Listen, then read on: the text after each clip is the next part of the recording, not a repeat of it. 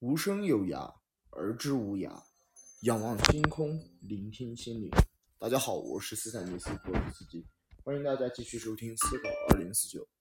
那么今天呢，让我们继续来这个啊探讨这个人类学有关的话题。今天呢，我打算把这个系列结束掉。那么作为一个啊最后一期的节目呢，我们主要谈论的这个内容是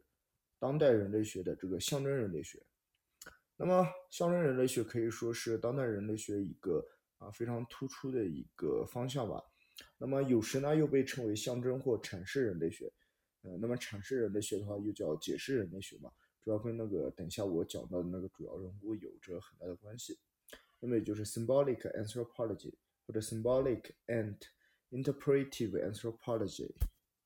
主要的人物呢有以下这么几位，首先是这个克利夫德基尔兹。呃，这个应该是翻译的问题啊。一般我们广为人知的是这个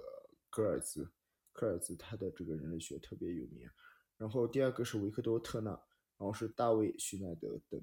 象征人类学呢，起源于一九六零年代，也就是说在十二十世纪的这个下半叶才开始兴起的这样一个人类学流派。它呢视文化为一套由象征和意义所构成的象征体系，因此人类学家必须视异文化为文字。借由田野调查等长时间的这种研究方式呢，解读并细腻地诠释当地的文化。虽然说象征人类学对于文化的概念主张呢各有不同，一般而言，其主张的这种观点呢与结构人类学相似，与文化唯物论的看法相对，同时也反对结构功能论等人类学家对于亲属结构性观点的啊这个研究的观点与主张。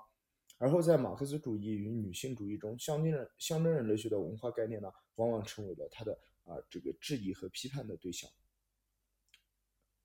那么这一位格尔兹呢，可以堪称是整个象征人类学研究当中最重要的一个人物。那么等下呢，我们就主要讲这个人物。虽然呢，我们得说明一下，这个科尔兹的格尔兹的这个解释人类学，它的理论渊源呢，可以追溯到三个方面。第一个是著名的社会人社会学家这个韦伯，马克思韦伯他的社会行为理论。第二个是帕森斯的社会文化与人格的结构功能主义。第三个是哲学家赖尔的新的概念，这三个呢我就不展开讲了。今天我们就主要只讲这个啊格尔兹相关的一些内容。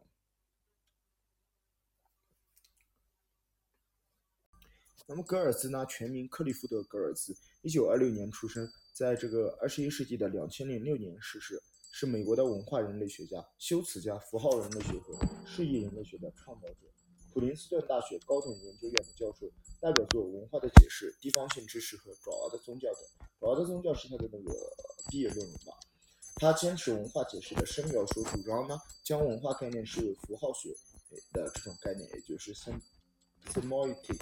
因此呢，对于文化的分析就不是一种寻找规律的实验科学，而是一种寻求意义的解释科学。也就是说，他将这个呃人类学它的一个定位吧，它不是这种。实验科学，而是一种寻求意义的解释科学。作为人类学家，格尔茨拒绝呢脱离地方语境和知识来阐释这个啊他所研究的这个对象。因此呢，他多次走访了这个印度尼西亚，对巴里和爪哇等地的人民生活进行了深入的田野调查，并在此基础上展开阐释和分析。书本中涉及到了大量的这个巴黎生活的片段，比如像巴黎斗鸡、巴黎宗教等。在格尔兹富有修辞的手法和语言下。这些片段呢，写的显得很有意境。除此之外，啊，这个本书也就是格尔茨的这个文化的解释。那么这本书呢，就特别重要了。呃，怎么说呢？可以说是整个这个呃当代的这个人类学非常代表性的一个作品吧。那么等一下呢，我们就具体会展开这本书的一些内容。那么感兴趣的也可以多多留言和批评我。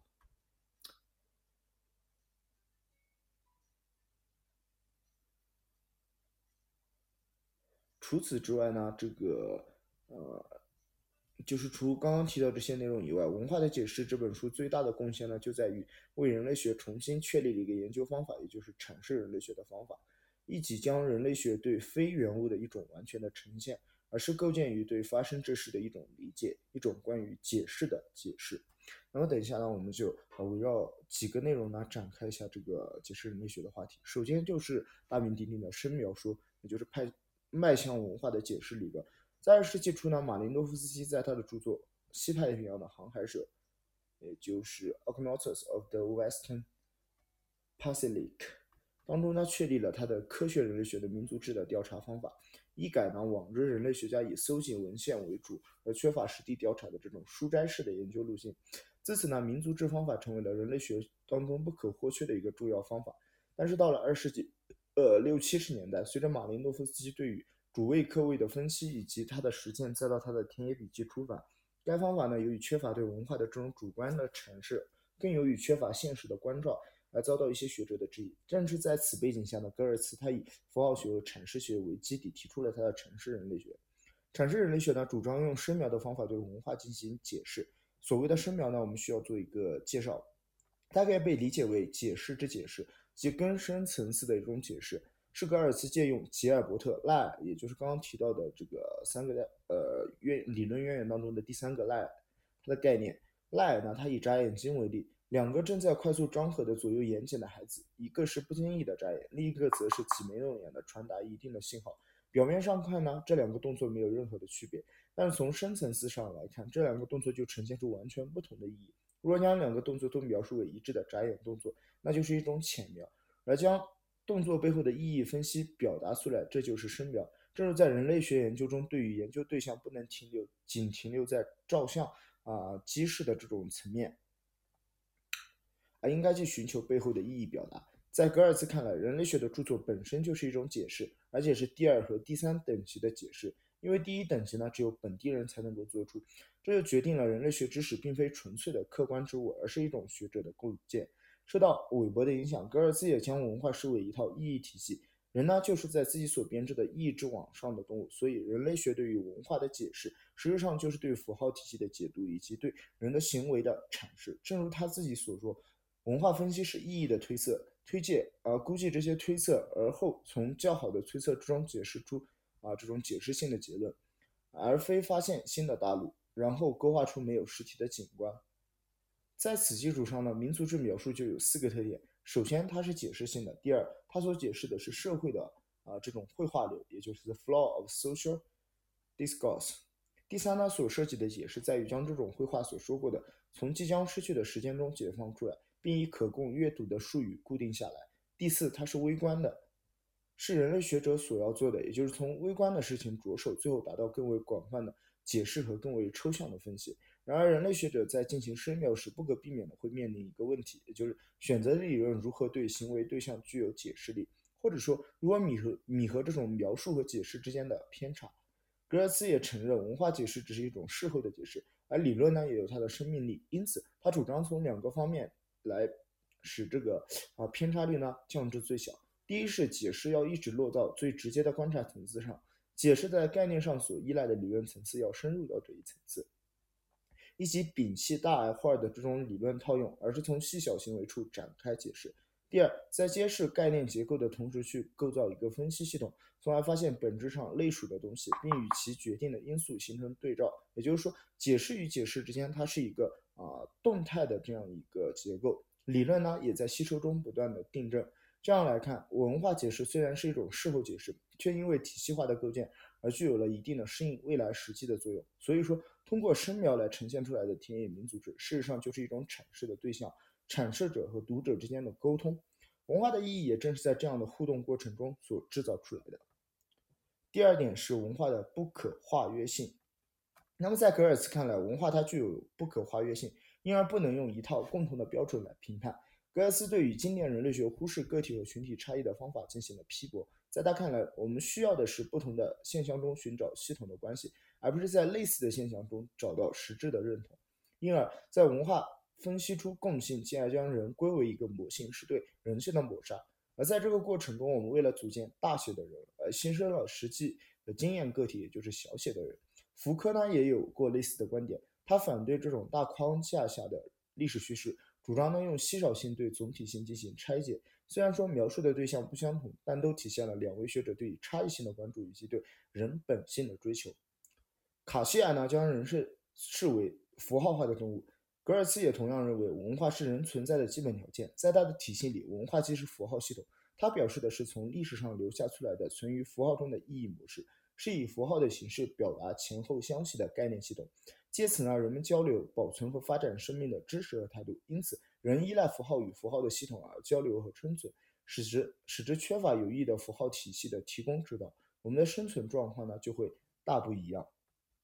格尔斯声称，他坚称声称呢，他坚持两个观点。第一个是最好不要把文化视作一个具体的行为模式啊，比如像习俗、惯例，还有传统习惯的的复合体。直到现在呢，大体上都是这样看待文化的，还要看成一个总管行为的控制机制，也就是计划、处方、规则、指令等。第二个观点是，人明显是这样一种动物，它极度的依赖于超出遗传的，在其皮肤之外的控制机制和文化程序来控制自己的行为。这体现了格尔茨的控制论思想：文化是人行为的控制机制。以宗教和神话体啊这种仪式为例，人们愿意相信仪式的神圣性，并遵循仪式规则来进行祭祀庆典，也就是受仪式背后所体现的符号意义的控制。可见，文化的强大规约性使其啊社会成员全部都包裹进来，谁也无法独善其身。在格尔斯从事人类学研究初期，功能主义呢十分流行。然而呢，在科尔兹看来，功能主义难以解释社会文化的变迁，因此他在1958年完成了呃他的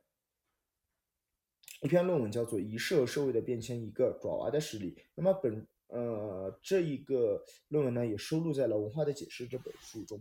实际上，《文化的解释》就是一个论文集，对于上述功能方法呢提出了呃挑战。他提出，功能主义难以解释变迁的原因之一，是因为它无法同等的探讨社会过程和文化的过程。因为文化是一种意义结构，它随着社会的变迁而具有一种动态的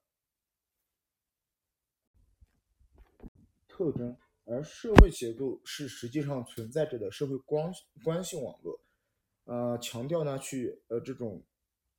强调呢去维持这种静态的稳定。前者它是从事行动者的意义角度考虑的，而后者却是对社会体制功能的回忆。两者之间存在着明显的矛盾和张力。对此呢，格尔茨提出的解决方法是将人类生活的文化和社会方面看成既独立变化又相互依存的因素，在不连续性中呢发现呃文化变化的主要推动力量，即采用动态的功能主义分析变迁。他以爪哇东部的一个葬礼仪式分析为起，分析了不同的政治信仰如何在葬礼形式中产生影响。由于死者的亲属是反对伊斯兰教的政治群体，而当而当地的这个主持葬礼的人是伊斯兰教的信仰者，因此他拒绝用伊斯兰教的传统呢为死者主持葬礼。